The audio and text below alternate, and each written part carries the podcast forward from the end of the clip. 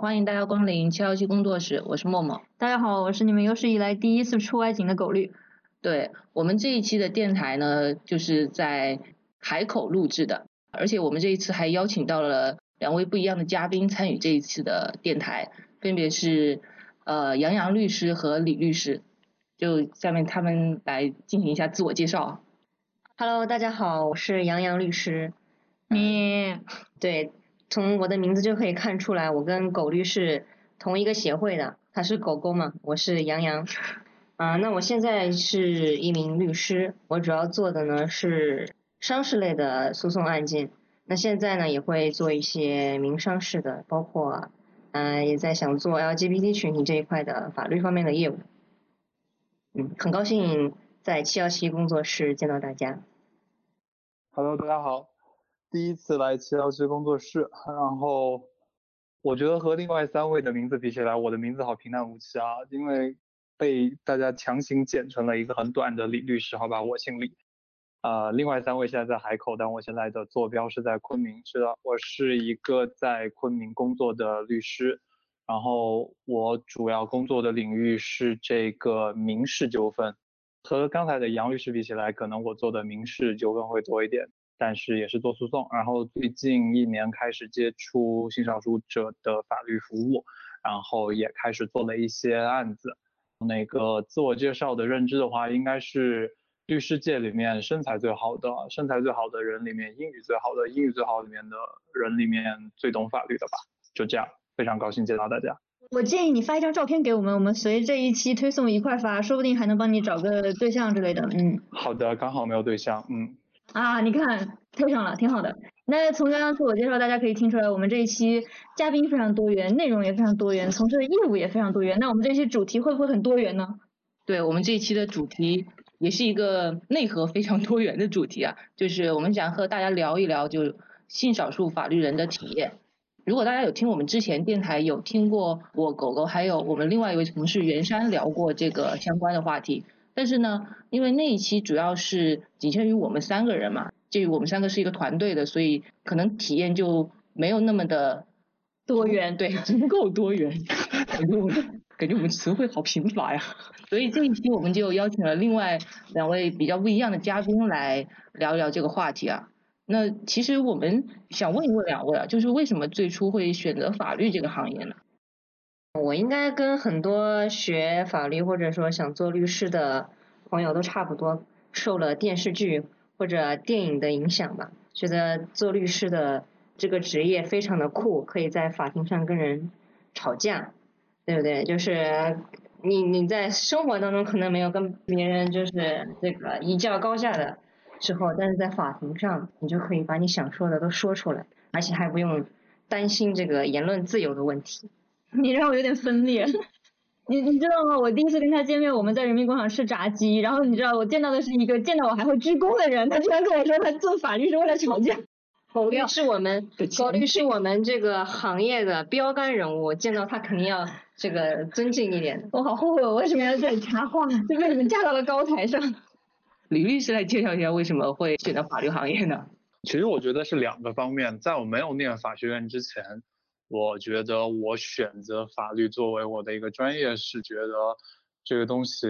好像很有规则、很有逻辑。因为我自己在生活当中是一个非常喜欢逻辑、喜欢规则、喜欢把每样东西分门别类放起来的人。但是真正法学院毕业，然后开始工作了之后，我觉得我喜欢律师，或者是继续在律师这个行业从事，是因为我觉得律师这个行业从事它可以。和我对我自己个人的期待切合，因为我期望我自己是一个可以解决问题以及帮别人解决问题的人，然后所以我就觉得我一直在做律师这个工作了。然后还有一个就是我觉得律师行业比较自由吧，不用上上下班打卡。然后对于一个普通家庭出身的孩子来说，律师行业应该是一个至少还可以通过自身的努力实现一定程度上面的经济自由和精神自由的职业吧。那你现在自由了吗？啊，没有，仍然在打工。我觉我觉得你可能对律师以前对律师这个行业有一点误解，可能我电视剧看多了。最近那个最近才发现，真的律师行业就是辛苦活，我昨天晚上准备今天早上的庭，准备到了三点钟。就嗯嗯，大家都懂的。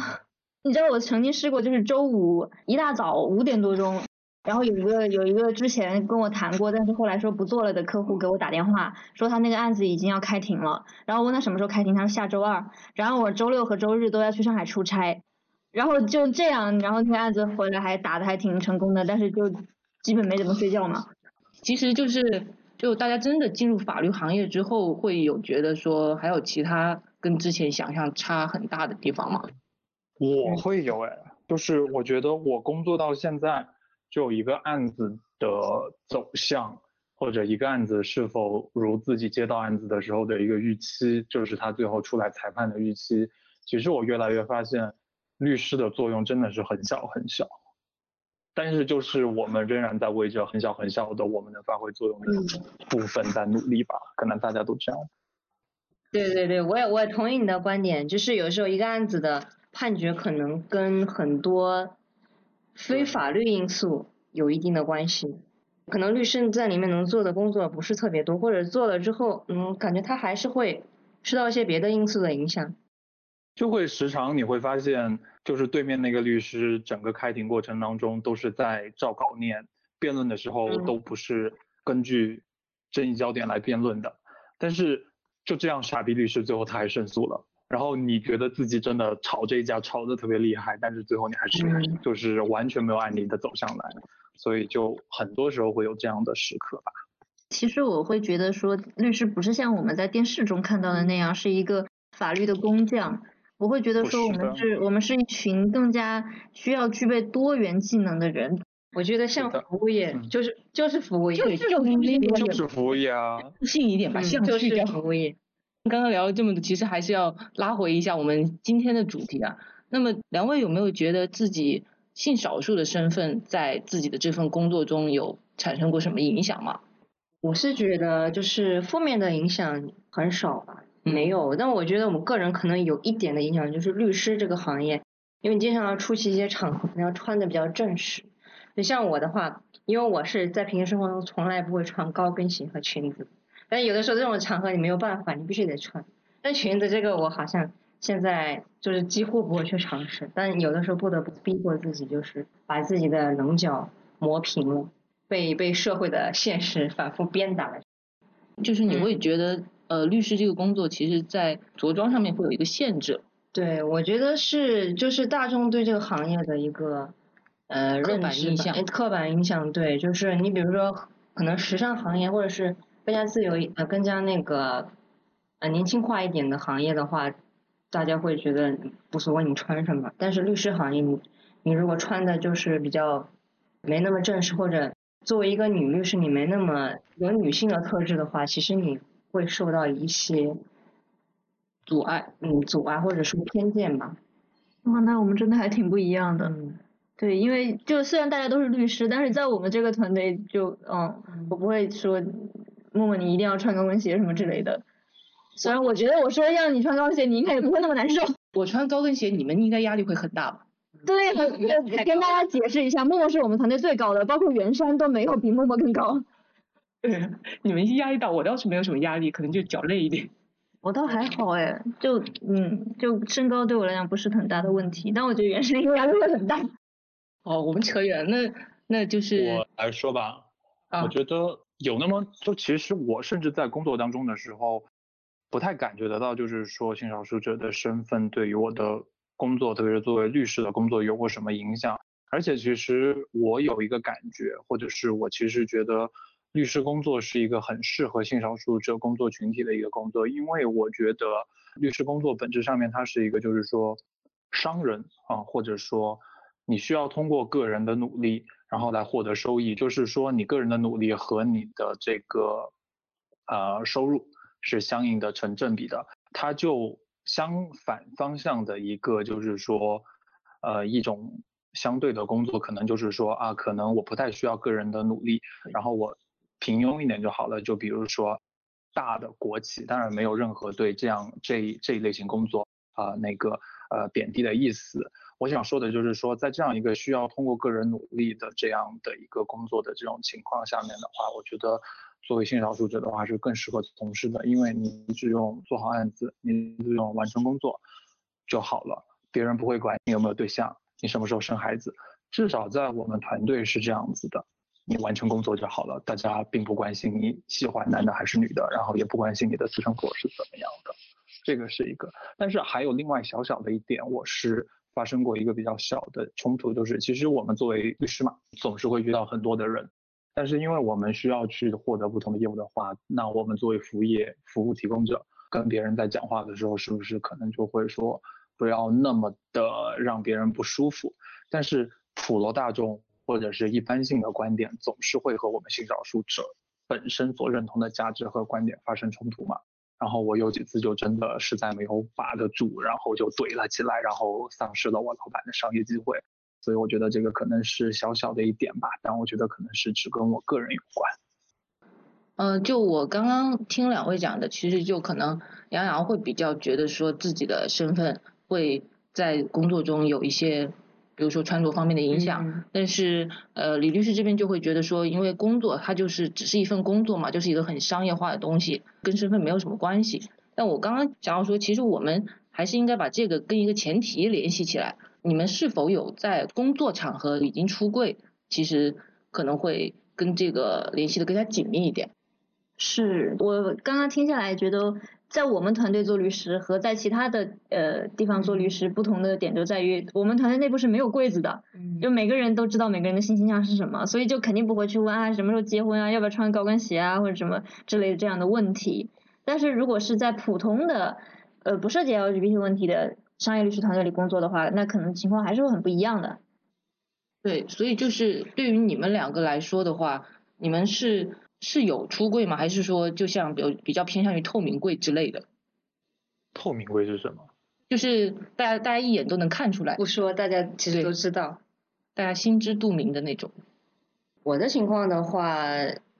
就是我觉得可能是啊，就是在律师这个行业，大家对这个这个群体。可见度不是那么高，所以大家很多人一上来不会觉得啊，呃，在律师群体里面还有 LGBT 群体这件事情。所以我的同事或者我在工作上能接触到的客户，他们很少会想到你是 LGBT 群体。当然了，我们在工作中也不会讨论这种话题，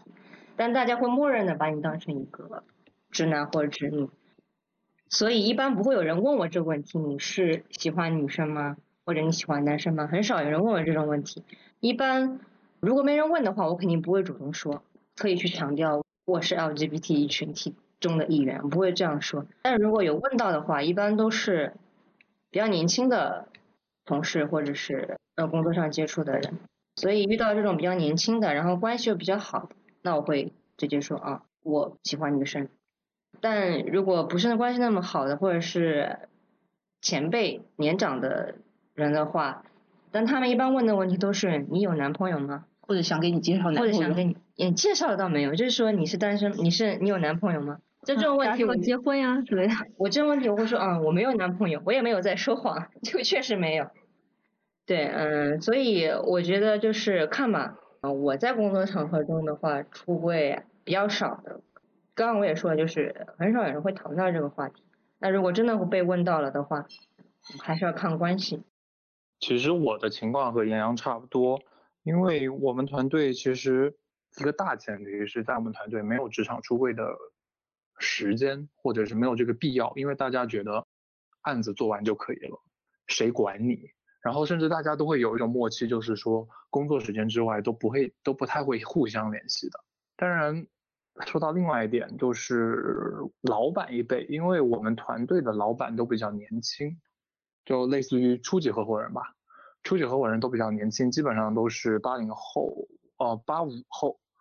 然后我们小一辈的这些律师助理呢九零后，所以小一辈的这些律师助理关系很近的，问到我的话，我其实就是会跟他们说具体的情况，但是真的是没有什么机会，就有点像杨洋的那个情况，就是说你没有什么机会，你好像也没有什么必要去突然跳出来说这件事情。我觉得就是律师的这个工作，可能跟别的职业比起来的话，它比较单纯，不会像别的职场上可能啊还有很多职场关系要处理，所以难免会扯到一些家长里短的。个人私人的问题。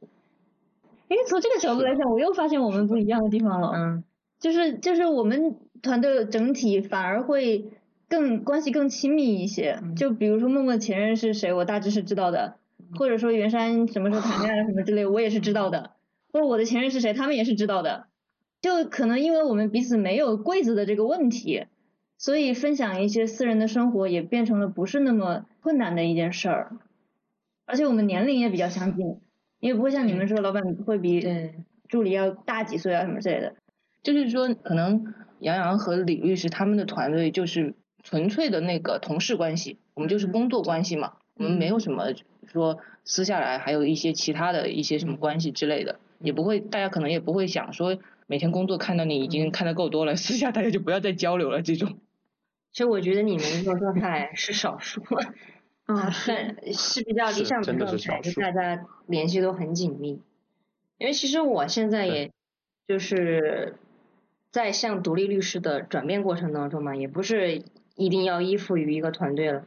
嗯，但是在这个过程中，我也接触到很多同事是跟我差不多状态的。那我们也不是说有上下级的关系，但是联系也没有那么紧密，就大家平时在一起真的讨论的只是工作上的问题。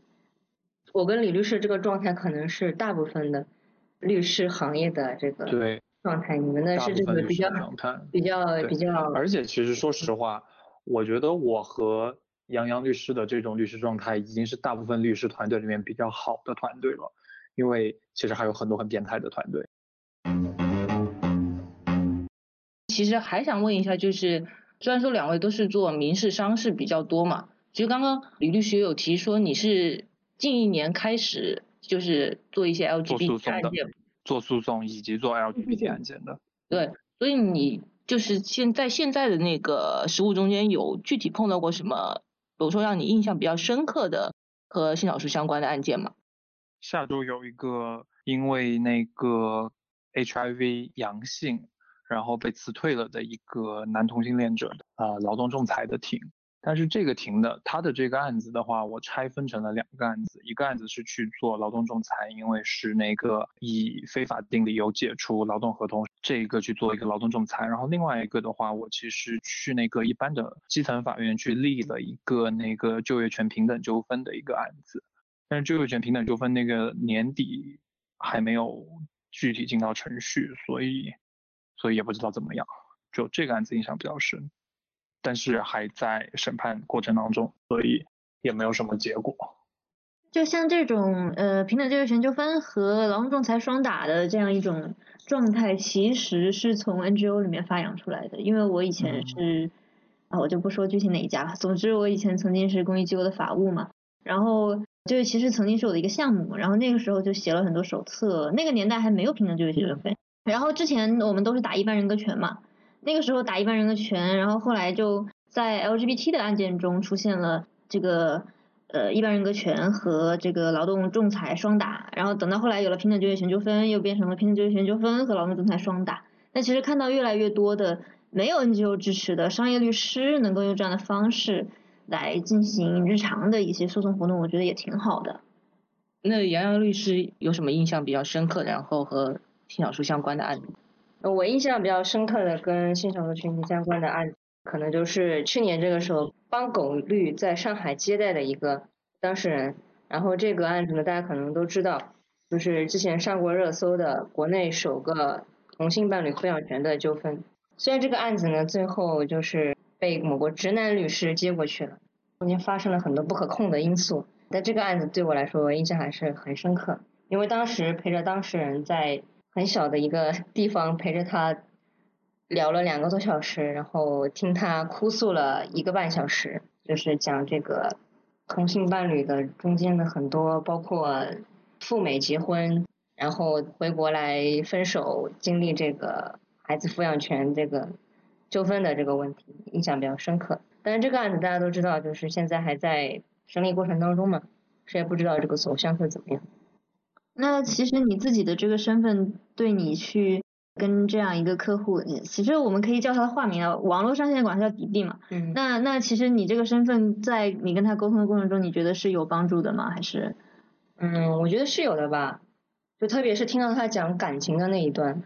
特别是讲到就是为什么交往了十年甚至更长的时间之后，两个感情曾经这么好的女孩子突然说说撕破脸就撕破脸了，就是觉得嗯，可能就是因为在我们这个圈子内还有床死一说，我当时就想，该不会是这个原因吧？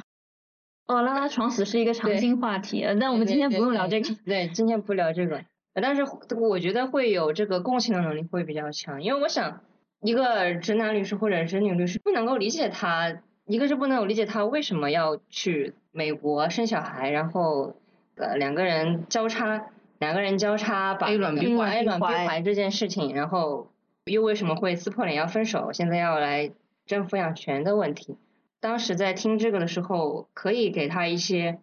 嗯，在心理上的一些抚慰吧。两个女生之间的感情，我觉得可能是我们这个群体比较能够作为律师比较能够去理解的。那其实这个案子也有我的参与，我觉得我也来两讲两句吧。对，就其实我自己在接到他的求助的时候，我是会就除了作为一个律师的专业的角度的判断之外，我另外会多做一个事情，就是。我会去评估他们两个人在感情中的一个相处的模式大概是怎么样的，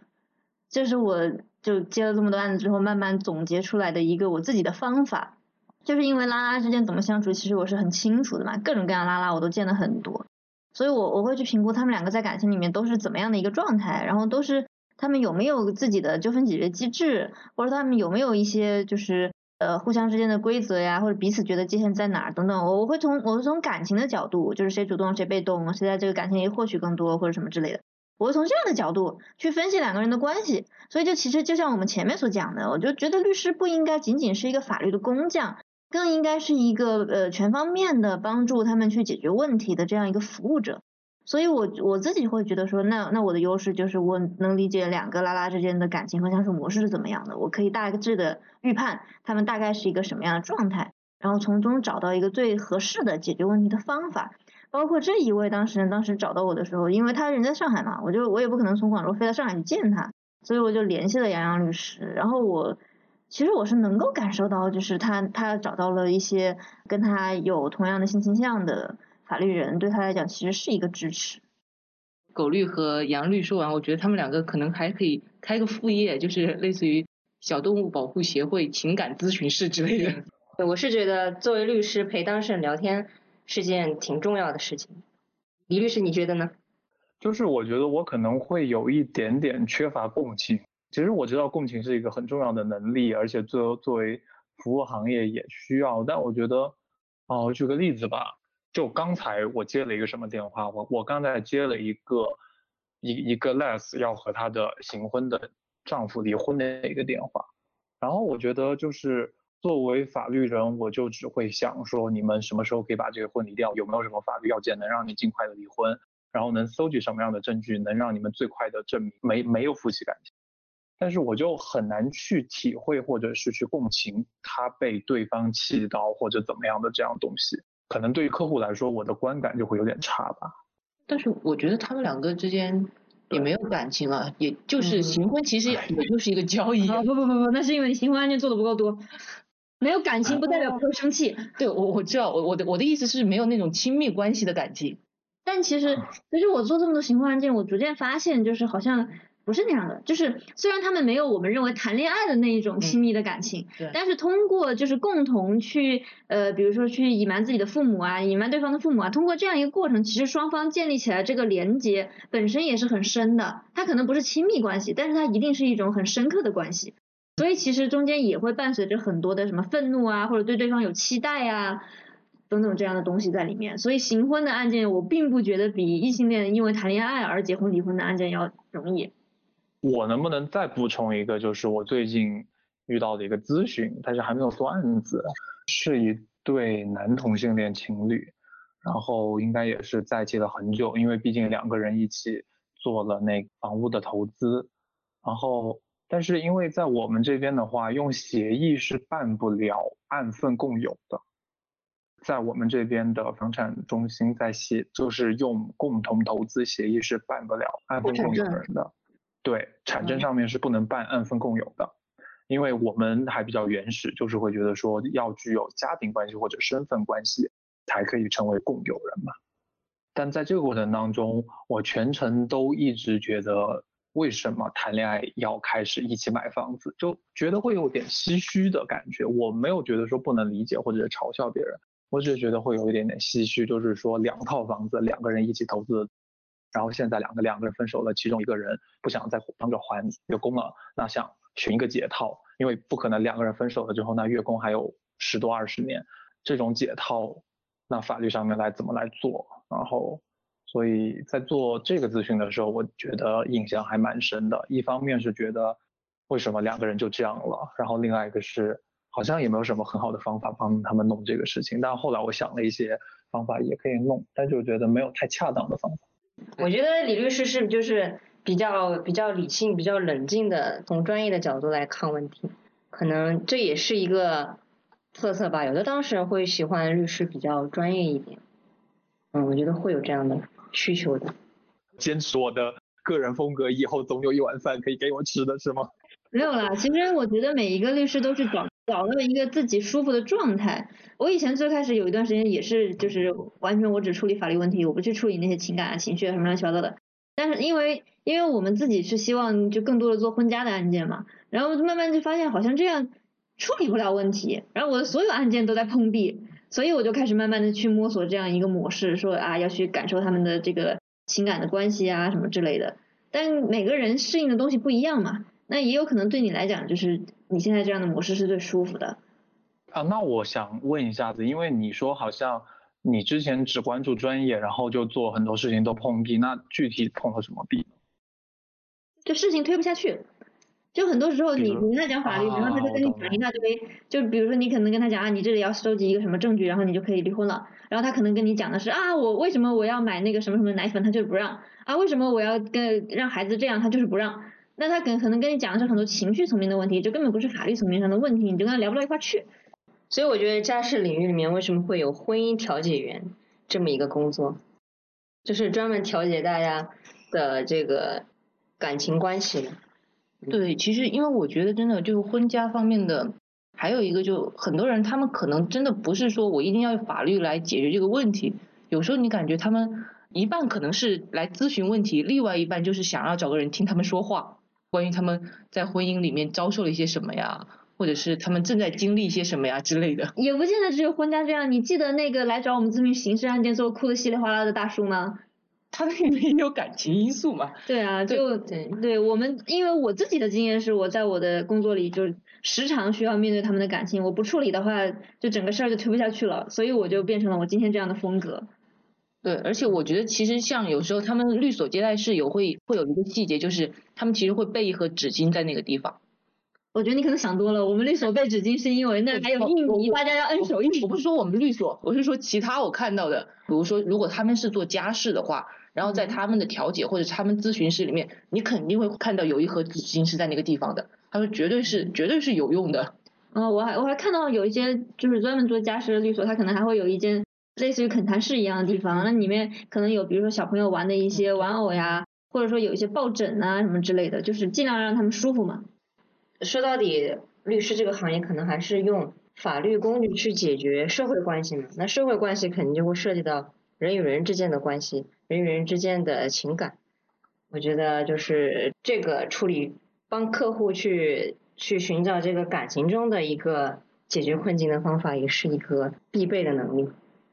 因为我觉得刚才确实我很认同这一点，但是我觉得就是其实我知道就是说我的性格是一个什么样的性格，就是我的性格就是一个非常难以忍受情感和情感的琐碎的人。所以我觉得我人生当中最开心的情感经历，或者是最开心的和人相处的经历，其实是我在念研究生的时候，以及研究生毕业之后是在外国外实习的时候。就我觉得欧洲大陆的人，他们就是觉得大家都愿意保持一个安全友善的距离，但是大家都不太愿意去忍受人情和情感的琐碎。当然，这个也是我在努力的方向，因为我最近做的一个案，一个借贷这个案子，我就觉得。当事人就是不信我，可能就是因为我就对他的讲话表现出了不耐烦，或者我表现出来说你说的那些都没有用，你听我说，我让你做什么你就做什么就好。可能就是这样的一个态度让别人产生了不信任。其实我也在想，当然也听听另外三位是怎么一个想法。也不见得，我我真的见到有一些当事人，就是他可能有一亿句话要跟我讲，而且就是经常比如说晚上十一点或者早上五点给我打电话的那种。那其实面对这样的当事人，我也不可能，因为我又不跟他谈恋爱，我也不可能无穷无尽的去忍受他的所有情绪嘛。那其实对这样的我就会有一些像你刚刚所描述的这些，比如说我可能会对他比较严厉啊，或者说对他就非常非常的理性化呀等等啊之类的。但是我自己的经验是这样，也不见得就会让他觉得不信任我。他可能反而是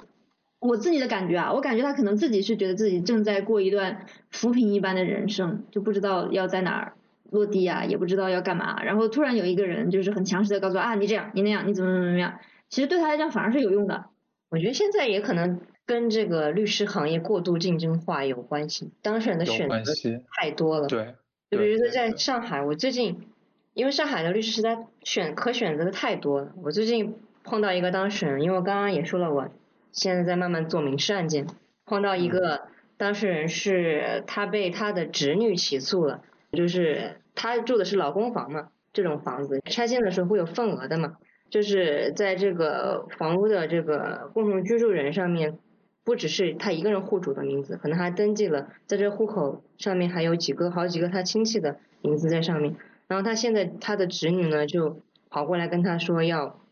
要把之前这个房子，因为没有实际住在里面嘛，要把这个房子租出去的租金里面的份额，应得的他应得那部分给他，然后这涉及到的金额还挺高的，他就很气愤，就每天跟我说，哎呀，我对他们一家人那么好，从来没有亏待过他们，为什么要这样对我？然后这个当事人年纪就很大了，大概六十多岁了，之前生过一场很严重的病，他就说，我为什么我一辈子做了这么多。好事从来没有做坏事，为什么要这样对我？反正就陪他聊了很久，而且不是一次两次，就是陪他聊了很多次。他可能会想找一个不仅是能帮他解决专业问题的律师，还能找一个就是能够解决他这个倾诉需求的一个律师。所以我觉得可能我自己，因为我自己也意识到了，就是往共情方面发展这方面的能力。那我觉得可能还是要多往这方面走一走，因为毕竟其实我本身是一个内在逻辑，我我整个人就散发出一种我有我自己一套逻辑，你要是过来我这边跟我有交流，请你遵守我的逻辑的这种的一个人，然后我觉得这套逻辑应该是行不通的，所以我觉得应该是，唉，慢慢弄吧。但我们又扯远了，主持人主持人出来拉一下，我觉得性少数群体对对我们这个。行业还是有一点帮助，就是我们就是我自己的经验，我觉得我跟男性和女性都是比较能够聊得来的。啊，是，我也是。啊，真的吗？我对我对我对中年的，如果是很很强势的那种直男，我就不太行。我我之前做过一个拟了一个离婚协议，然后我觉得其实我在拟那个离婚协议的时候，我觉得女方跟男方的立场我全都说的让他们很舒服。而且我其实那个时候是把我的思维完全切换到了一个直男的思维，然后去想那这些事情，然后我觉得说到他就就让他说他的点，对的。你是怎么把自己切到一个直男的思维里的？想象力，嗯，毕竟还是有这个身体机能的。不是，就是我暂时说一下，那那在座的三位都是女性，那虽然你们是性少数群体里面的女性，但是我不知道你们的。性别认同和性倾向分别是怎么样？因为我们也之前没有问过。那我我们问你们一件事情：你们觉得对于一个已经离婚之后的直男，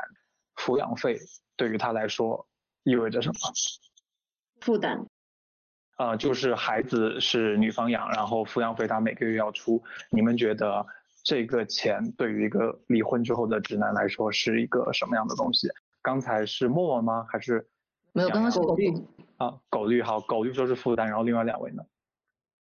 差不多吧，我觉得都经济负担啊。我觉得，我觉得要看情况啊。不是，对于一个在中国的男权社会里面成长起来的一个离婚后的直男来说，他他会觉得这个东西非常的赚。你每个月只用付，因为在我们这边的抚养费大概是一千五到两千五，大概法官会在一千八到两千这样来算一个基本的一个抚养费，或者是调解，也就是一个他会觉得很赚。赚的原因是怎么样呢？就是你每个月请保姆绝对不会是这点钱，你每个月就把这些钱扔给另外一个人，然后那个人就带着这个孩子保那个孩子成长到十八岁，然后还有人叫你爹，然后你每个月还能带他去玩一下，然后你要想那个孩子每个月三十天都见的是妈妈，但是有那么两三天都见的是爸爸，爸爸见到他就带他玩，跟他买东西，谁跟他更亲一点，是吧？这个时候小孩子就会觉得只带我玩的那个就是好人。对，很简单。然后，所以当我这样说了之后，当然我在说这件事情的时候，我是我代理的是女方嘛，但是我就想帮女方尽量多争取一些抚养费，然后我就把女方叫出去，单独跟男方讲了这番话，然后男方愿意每个月出三千的抚养费，那其实是对于我们这样的城市来说是很多的了。所以我觉得可能就说这样的话是很政治不正确的，但是当我切换到那个思维的时候，我其实是可以讲出来让。那个立场上面的人比较幸福的话的，就是说作为性少数群体的话，其实很多时候我们是兼具两性上面的思维模式和思维方式的。然后在提供你的法律服务的过程当中的话，你是更容易理解争执的点的。就像刚才杨洋其实说到，就是说那个其实发现一开始只讲法律完全解决不了问题，然后后来发现他要讲感情或者。别的东西，那我觉得这方面可能我们会有一点点优势。其实今天聊了这么多，然后最后我们还想问两位一个问题，就是因为身为性少数的法律人嘛，那么在兼具两个身份的时候，你们会比较关注国内性少数哪方面的那个法律议题呢？对于我来说的话，因为我个人觉得，首先婚姻平权这件事情在中国可能还需要一段比较长时间的社会意识的积累。所以我觉得这个议题可能需要先放一放，然后我个人也是觉得就是这个身份的话，可能没有太刻意要拿出来说啊，我们要去争取平权或者怎么样，至少在现在这个阶段。所以我现在比较关注的可能还是权利保障这一块，包括同性伴侣的权利保障。那现在可能就是异定监护这个议题也是比较热的一个议题。嗯，其他的话可能还。就是说养老问题吧，养老问题，因为现在这个行业算是朝阳产业嘛，然后对我们这一代就是有了不结婚这个选项的性少数群体来说的话，将来可能就是在老了之后没有配偶，到时候怎么去解决养老的这个问题，我觉得可能是我现在比较关心的一个议题。嗯，我关注的议题其实相对简单，因为其实我不太。当然，我也有关注，就是会去了解，比如说婚姻平权，然后或者是比如说伴侣权的保护，或者是其他包括异定监护这些东西的议题。但是，比如说，我觉得其实婚姻平权是性少数群体法律业务当中的怎么说皇冠明珠吧，可以这样来说。嗯，就是它真的很难，然后需要各方面的社会意识的积累，包括学校当中的性别教育。然后包括工作职场当中性别刻板印象的破除，啊，然后这些东西的话，我觉得它其实在一个比较可以预期的，但是相对远的未来会实现。但是我觉得说，所以它相对有点远的话，我其实在想我能做什么？那我能在想能做什么的，其实我其实就只关注一个，就是性少数者在这个职场当中受到的歧视。然后我是想做这个，想深耕于就是就业权平等的这个领域，因为其实一方面的话，我们已经有了就业权平等纠纷的这个案由，但是现在有的这个案例或者是胜诉的判例其实还蛮少的。我之前去裁判文书公开网上面今年四月份做的研究吧，好像目前为止写出来的判决书就不超过十份，然后涉及到的歧视的原因的话，主要是有那个出生地。就比如说河南的，不好意思，没有任何对地域的歧视，我只是在引述那个案子当中的事实。然后有涉及到就是说既往犯罪历史造成歧视的，然后有涉及到怀孕的，啊，然后有涉及到艾滋的，就是那个艾滋病毒携带者的这个相应的这些歧视的案例。但是我其实没有发现太多和性少数者身份息息相关的。但是其实我们可以想到很多啊。比如说，对于男同性恋者群体的话，不可否认的是，可能男同性恋者群体本身上就是一个更容易受到疾病歧视的一个群体。那可能还有的就是说，因为性少数的群体，就是他们抚养后代，然后他们这个生育相应的这个需求会小于一般的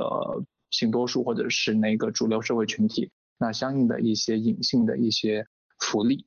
比如说产假啊，这些是不是会受到相应的职场当中的呃歧视？然后还有更多的，包括这个性别酷儿他们的穿着。是不是啊？但是当当网的那个应该也就是一个穿着，那那个案子应该也就是一个指控穿着，然后那个呃受到歧视的这样的案子。我觉得我其实更想在就业歧视方面啊深耕，然后去多做一些这方面的业务。当然，同时对于伴侣权啊，对于婚姻平权这些，我是保持一个持续的关注的。我觉得你会有很多东西可以跟我聊的，嗯，因为嗯。从一四年开始，我就做反就业歧视的项目。然后我知道你在呃这个裁判文书网上找不到什么判例，但是中国活的判例，嗯，就真的挺多的，对啊，包括以前我们做过基因歧视、星座歧视，呃，中国第一个经历歧视，我我不管它叫前科歧视，因为那个人没有前科。中国第一个经历歧视的案子也是我做的。然后平等就业权的中国第一案是我做的，在去年，去年在珠海。包括就你刚刚说的，几乎所有歧视我都做过。嗯，好的。对对，我觉得后面可以多交流。因为其实我自己身处于西南边陲，其实已经落后于一线城市很多了。自己其实很多时候都是琢磨出来的，自己多想多琢磨出来的。所以其实能跟你们聊这些东西，还蛮受启发的。呃，我后天要介绍一个对你来讲非常重要的人给你认识。我未来的男朋友吗？怎么又回到这儿了？我们不是都已经开始聊理想了吗？怎么又回到这儿了？男朋友不能做理想吗？男朋友只是理想中的一部分，真的是。那既然讲了这个的话，我能不能大大的说一声 I am single and available？好的，请发给我们一张你的照片，我们帮你征婚。我们需要确认一下到底和小天气上像不像。This parks with the